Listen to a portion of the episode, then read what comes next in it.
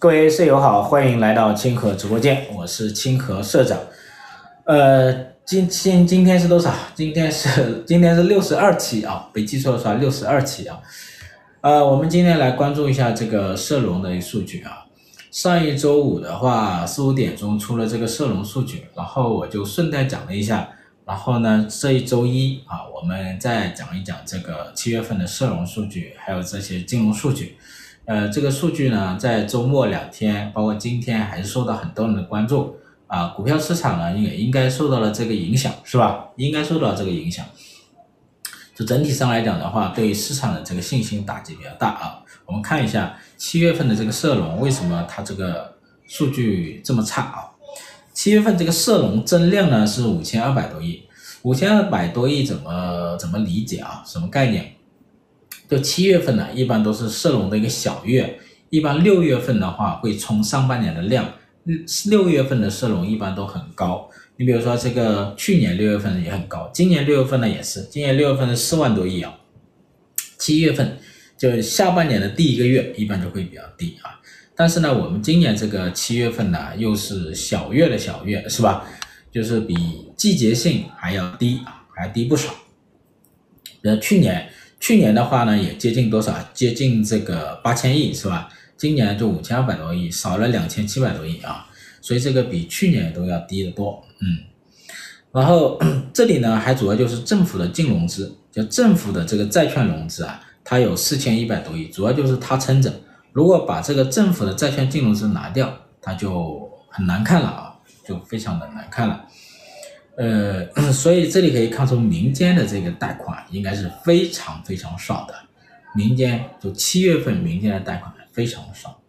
那我们具体来看，就是这个金融统计，金融统计这个口径里的这个人民币贷款，这人民币贷款呢是三千四百多亿啊，同比也是少增，同比少增了三千四百多亿，是吧？非常少增，这个。这个分开部门来看，就是分这个住户部门啊和这个企业部门这两个部门。住户这一块的话是就直接减少了，减少了大概是两千亿左右，这减少幅度是比较大的啊，直接就减少了。这里直接减少就是说有人还贷，知道吧？然后呢又更少人借贷，那一一一一进一出啊就会直接减少，减少了两千亿左右啊。其中这个。短期的贷款呢，减少了一千三百多亿。短期贷款，短期贷款一般就说这个消费贷嘛，是吧？消费贷。那这个短期贷款呢，可能很很多人是用，它不一定是消费，就说是说消费贷。比如说我们是不是很多人在比在这个，在这个支付宝上借那个借贷，是不是？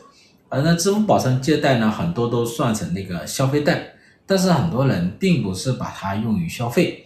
可能用于什么呢？比如说，可能用于资金周转，是吧？短期的资金周转，小规模资金周转，然后呢，还用于什么？还钱，是吧？可能是还还别的钱，它不一定是消费啊，消费。所以这里呢，就是这个短期的这一种借贷呢，就少了一千多亿，中长期的借贷少了六百七十多亿啊，六百七十多亿。中长期的这个借贷呢，很多都是什么？就是房贷，是吧？以房贷为主。啊，个人住房贷款，个人住房贷款呢，七月份的这个房地产销售啊是比较差的。七月份房地产销售，三十大中城市来看，因为这个数据要明天才出来啊，我现在就看三十大中城市，三十大中城市同比下降了百分之二十几啊，同比下降二十几，然后这个环比也是下降的，环比也下降百分之十几，就是说明这个七月份的七十大中城市的这个房地产销售啊，比去年和今年六月份。都差都差，所以个人按揭贷款呢其实是比较少的，然后这个中长期贷款是直接减少的，个人按揭贷款就跌得很厉害，但是呢这个经营贷和这个这个消费贷，中长期的经营贷、消费贷还是有点上涨的，特别是中长经营贷，这里面呢就有可能有一些人拿了中长期的经营贷来去置换什么个人住房贷款，然后让个人住房贷款还款就增加了啊，还款增加。那个人住房贷款房还款增加呢，就会导致它什么？就是这个这个个人是就住房这一块的这个呃这个存量存量房贷呢，它就会减少。所以我们看七月份的存量房贷肯定减少了，六月份的存量房贷应该也是啊，我记得是减少的啊，减少的。所以的话呢，你可以看出就是这个提前还贷，呃，这个是提前还贷也好，这个这个呃置换贷款也好，这个呢应该还是还是存在的规模会大一些啊。虽然跟四月份比是有点下降了，四月份是一个高点，就提前还贷个人个人这个房贷的一个置换，然后呢，这个趋势啊，它会一直延续下去，可能会延续很长时间。就是提前还贷，提前还贷，它不一定就是说把自己的这个储蓄拿出去还，不一定啊。很多它是用低息的贷款，比如说低息的是有一些人用经营贷的啊，当然一上面一直说的不允许啊。那不允许呢？有一些人还是用低息经营贷，银行啊，它完不成业绩的时候啊，它这个个人按揭贷款跌得太厉害了，它完不成业绩，它也给人家经营贷，它睁一只眼闭一只眼嘛，是不是？他知道你这个经营贷拿去，然后又去还房贷，但是呢，他还完成业绩啊，还在，实际上是这样子。从银行的角度来讲的话，它其实在什么，在完成它的业绩啊。那从个人的角度来讲的话呢，它其实就是在什么，优化自己的债务。啊，随着这个利率在下降啊，这一种通过低利率的这种贷款来置换高利率的贷款啊，这一种呃趋势会延续很长时间啊，很长时间。你看日本啊，就是一九九零年泡沫危机之后，一九九一年日本央行开始降息，一直降到一九九五年，一九九五年差不多降到零附近。这个过程当中啊，日本就是大规模的什么债务置换。大债务置换，就低利率的债务置换高利率的债务，这个呢，我之前也讲过美国的例子啊。美国就是二零零八年金融危机之后，呃，大概是二零一二年和疫情危机的二零二零年到二一年这段时间呢，都是什么低利息的时期。那也有大量的人用什么低利息的贷款去置换高利息，这样子就是优化债务、优化债务一种方式。如果不允许这种债务优化，只会触发更大的债务风险。所以呢，现在大家在讨论一个什么降存量房贷的问题。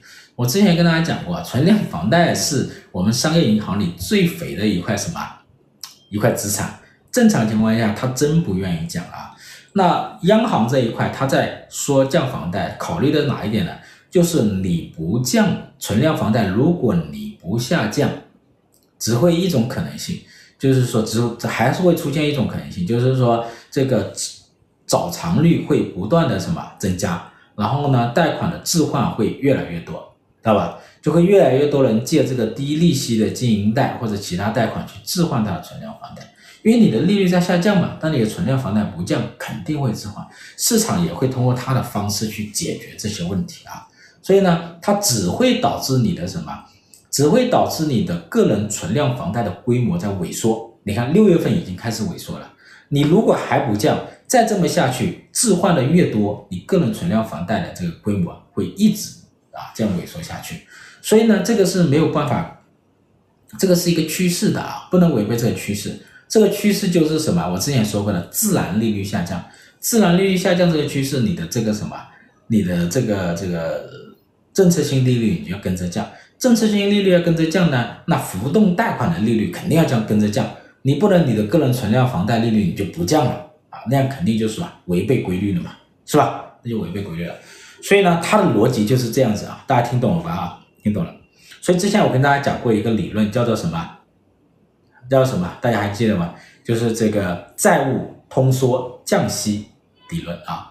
债务规模到一定程度的时候呢，它什么挤占了消费和投资，经济进入通缩。经济一进入通缩呢，就价格下降。那真实的债务负担和真实的什么融资成本和真实的利率，其实在反升，那债务风险会触发，然后就被迫要什么降息啊，要降息，所以就是什么债务通缩降息，大家记住这一条什么路径啊，记住这条路径啊，等一下我还会再讲啊，我再讲，所以呢，这条你不得不这么做啊，不得不这么。另外一个企业贷款，企业贷款是增加了两千三百多亿，增加两千三百多亿也是很差，为什么很差呢？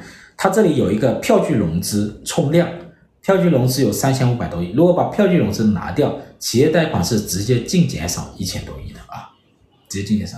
所以这里呢有一点什么，有一点呃完成指标的意思啊，票据融资有三千五百多亿，三千五百多亿呢是高于去年、高于前年、高于季节性的。这里面就是拿到什么，票据来短期去贷款来完成这个月的指标，呃，这个指标，把这个拿掉，呃，更惨是吧？更惨。你看这个企业里的这个 短期的贷款直接就减少了三千七百多亿，短期贷款三千减少三千七百多亿，中长期贷款呢也只有增加两千七百多亿啊，两千七百多亿。这里大家可以看出一个什么呢？呃，通过这个贷款信贷这个呢，大家可以看出什么呢？我觉得可以看出这几个信息，一个就是这个政府部门，特别是这些国企、央企呢，可以看出啊，它是有躺平态势的啊，躺平，因为这里面的这个贷款很多都是什么？很多都是靠国企、央企他们去创造的，但是这个企业贷款降成那样。是吧？把票据融资拿掉，相当于是负数，相当于是直接减少，不是负数，直接减少啊。那就是什么意思呢？那就是国企央企它也在躺平啊。当然有一个说法，就是说上半年的这个贷款的增量太大了，他们还在消化。嗯，可以这么理解吧？这么理解。但是呢，这里面的因素应该是很多的啊，应该是非常多的。就是说，这个企业国有企业它躺平，它的原因是什么？呃，宏大的这个这这个原因，我觉得主要就是，现在这些政府部门和企业、国有企业，它都是一个底线思维啊，底线思维。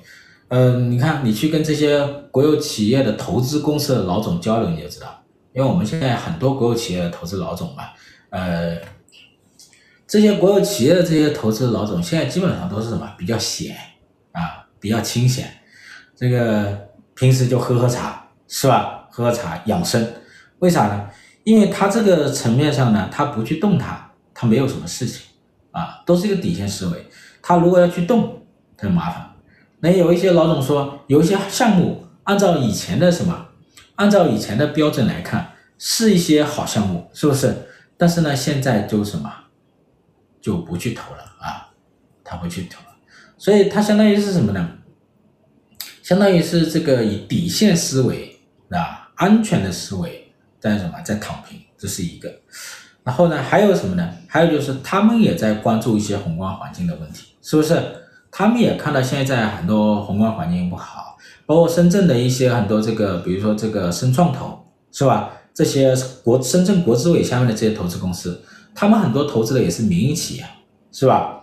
他们看到宏观环境不好，民营企业现在不好，所以他们也没办法去投，是不是？所以我之前跟你们讲过，就是这个深圳国资委这个模式，深圳国资委模式不可复制啊。为什么呢？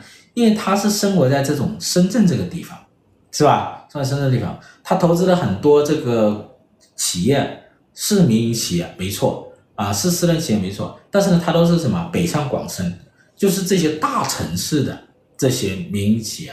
那这里面呢，就是依托于这么样一个大市场。依托于这条大大江大河，是吧？它有什么？大水大鱼嘛，是不是？大鱼大水嘛，它才有。那这个宏观环境不好，这个民营企业不好过，是吧？那他们也没有办法投了吧？一样的意思，是不是？一样的意思。所以他们也在考虑什么？宏观环境。当然，我认为最重要的还是什么？最重要的还是这个底线思维啊，就他们的安全这个这个这条高压线非常的紧。这个是抑制他们这一点啊，那第三一点呢，就是政府的一个这个地方政府的一个债务问题，是吧？好多资金没有拿去投资，好多资金就拿去还钱，是吧？你们看一下，现在地方的这些财政局长他们在干什么？地方财政局长干什么？地方财政局长现在就是基本上啊，三分之二以上的时间都在应付这些问题，是吧？都在应付债务，三分之以上的时间都在折腾这些事情，是吧？这就是现在现在的这个这个这个这个情况啊，这个情况。那这是一个，第二个呢，就是私人企业。我说的主要就是大型的私人企业，现在应该是普遍躺平的大型私人企业。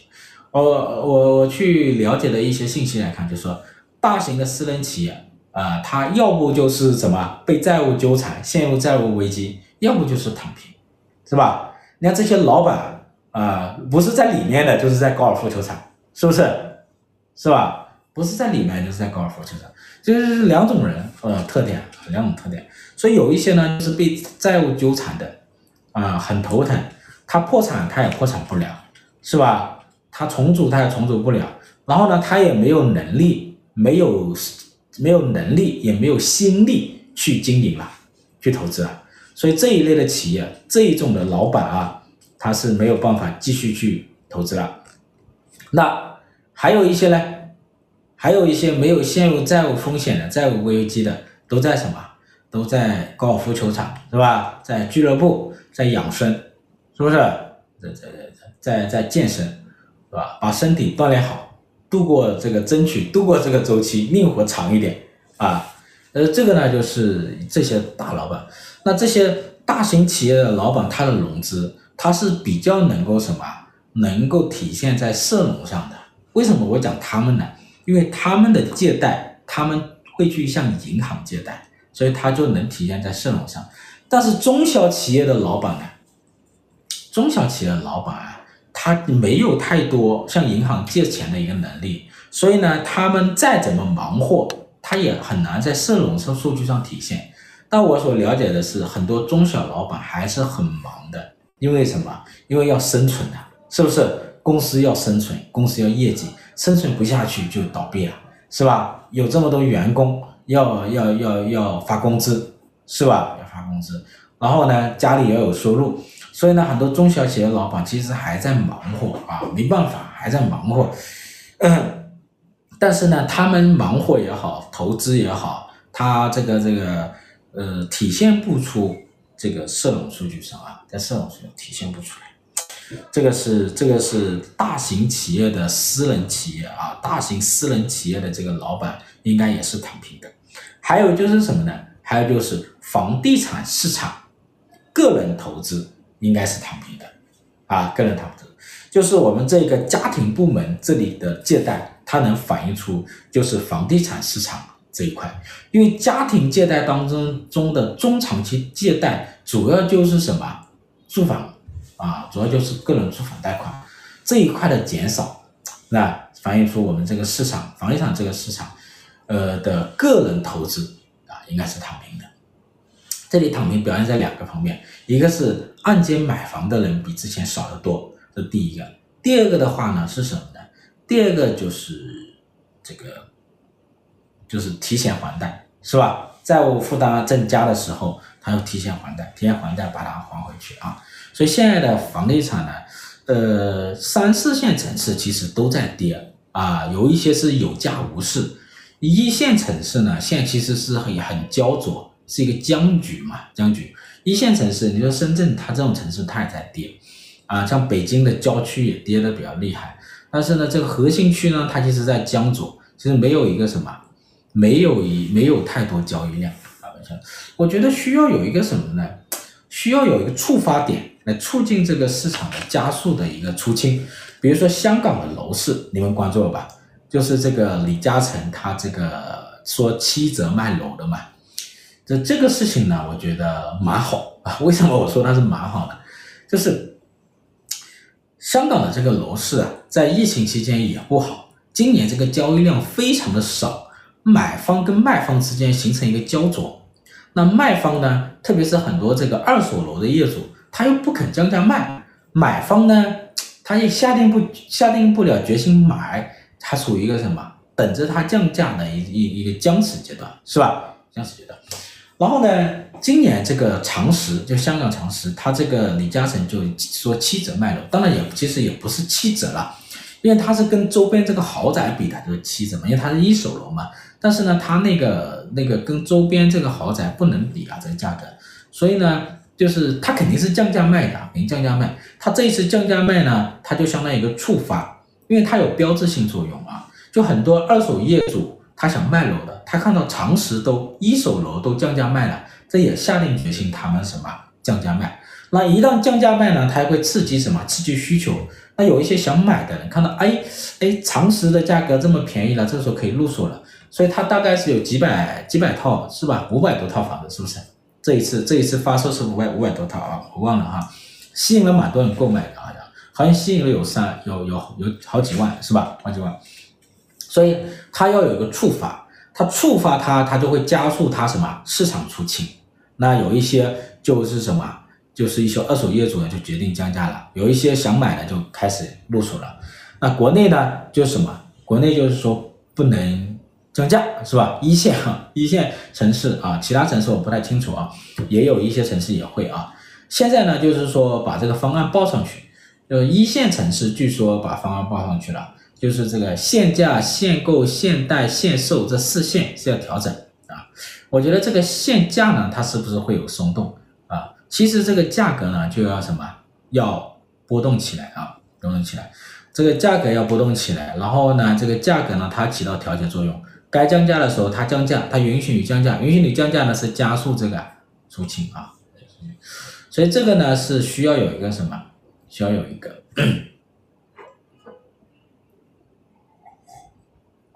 需要有个触发政策的这个五花大绑呢，有一些要解除。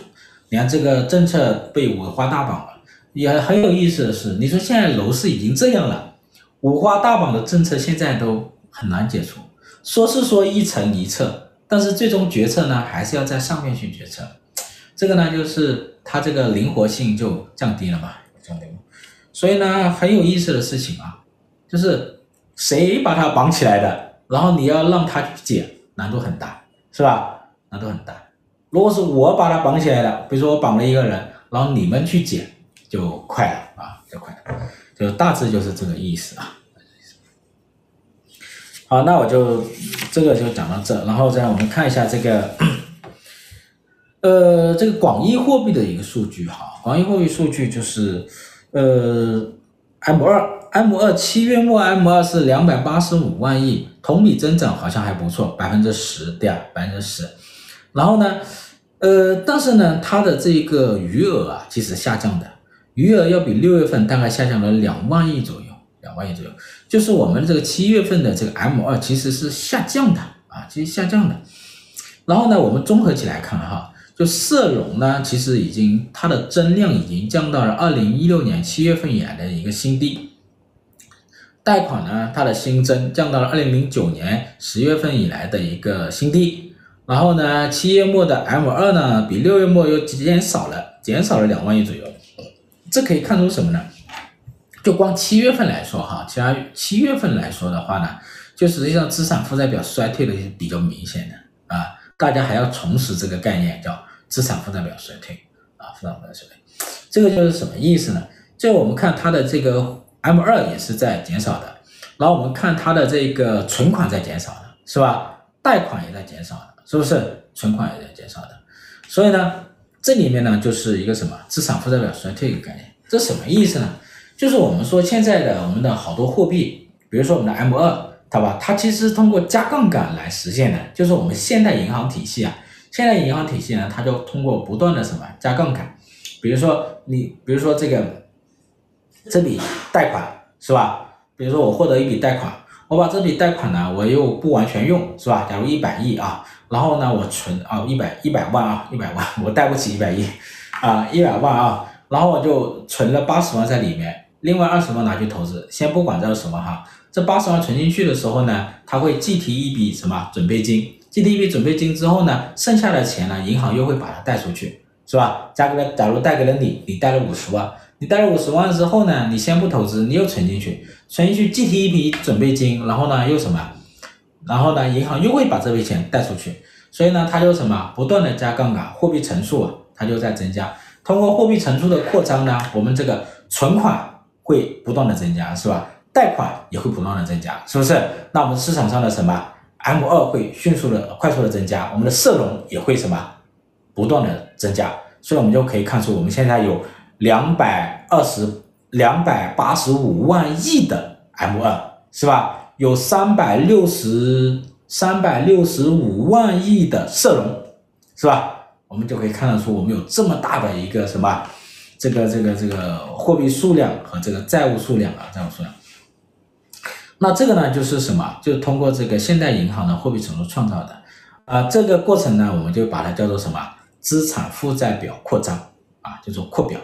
那呢，缩表是反过来的，啊，我举个例子啊，举个例子哈，还是我啊，我贷了一百万，我贷了，我向银行贷了一百万，然后呢，我放在银，然后我放在我的这个储户里啊，其实我就相当于什么？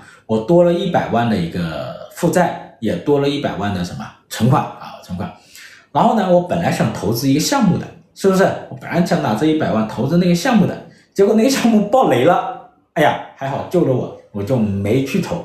那怎么办呢？我这个月呢，我就把这一百万又还回去了，又还回去了。那相当于什么？相当于我就什么？我就我就减少了一百万的什么存款，也减少了一百万的负债，那就什么？我就缩表了。上个月呢，我是刚刚扩了，我扩了一百万的负债，也扩了一百万的存款。这个月呢，我把它还掉它，还掉这一百万，是吧？我就相当于缩小了一百万的负债，也缩小了一百万的什么存款，是吧？所以呢，这个是反过来操作的啊。所以现在这个情况呢，就这个趋势就会比较明显。那这比如说个人存量房贷，个人啊个人个人房贷，个人按揭贷款以前是增加的非常快的啊，这么一个这个这个负债，然后增加到现在大概多少？三十八万亿，是不是？啊，三十八万亿，到三十八万亿的时候呢，这个个人住房贷款呢，差不多就是什么？这个再打风了啊，差不多再打风了。然后就开始什么，开始下降啊，开始下降。所以呢，所以呢，这个就可以看出这个资产负债表在什么，在衰退啊。好吧，这里面最后一个问题就是，呃，七月份的社融这么低，对市场的信心打击又比较大，会不会引发这个降准降息呢？嗯。可能性增大增加，只能这么说，可能性增加。为什么呢？呃，我们不仅要考虑到这个问题，还要考虑到一个什么呢？就是政府的债券融资的一个问题。因为上半年啊，政府发行债券这个实际上进度是比较慢的，至少它是慢于去年的，至少慢于去年的。所以呢，到八九月份呢，政府的债券融资应该是要加速的啊，估计八月份、九月份得有个七八千啊，得有个七八千亿啊。有个七八千亿的话呢，现在市场上的这个融资啊，它就比较紧张啊，比较。这种情况下就怎么样呢？呃，可能会可能会什么？会有降息的或者降准的可能。呃，这个这个月它就会有一个这个中期借贷便利利率到期，规模还挺大，大概是四千亿左右啊。这四千亿的规模呢，它会不会续做？如果续做的话，这规模很大。如果八月份它也续做，九月份规模也很大，到了四季度规模更大，所以呢，下半年呢，我觉得是有可能啊，有还有可能降准降息。之前我跟大家讲了，还有一次降息的机会，啊，降准的机会也有啊，还有机会。这里考虑到是一个什么？政府它还需要什么？继续融资，还继续融资的话呢，它就会面临什么？这么这么一个这个流动性的一个压力啊，应该会有这样一个。啊，这样一个可能性啊，我们看吧啊，这个我们看一下它的中期借贷便利降不降啊？中期借贷便利率如果会降的话呢，那这个 LPR 呢，它就更有可能降啊。嗯，大致是这样子，好吧？好，正好到六点半讲完了啊。降息的话，降息的话，人民币就还会贬值嘛？那现在就是说经济状况不好，特别是。进入到这个这个七月份、八月份以来，啊，经济状况不好。进入到八月份的话，前面这半个月是吧？七七月份的数据显示出来比较差，股市也比较差。然后呢，很多之前预期调的比较高、胃口调的比较高的政策，什么活跃资本市场啊，现在也没有出来啊。到目前为止就落空了，所以很多这个什么，呃，这个市场的信心呢又进一步的回回落。那这样子就加加加剧了人民币的一个贬值啊。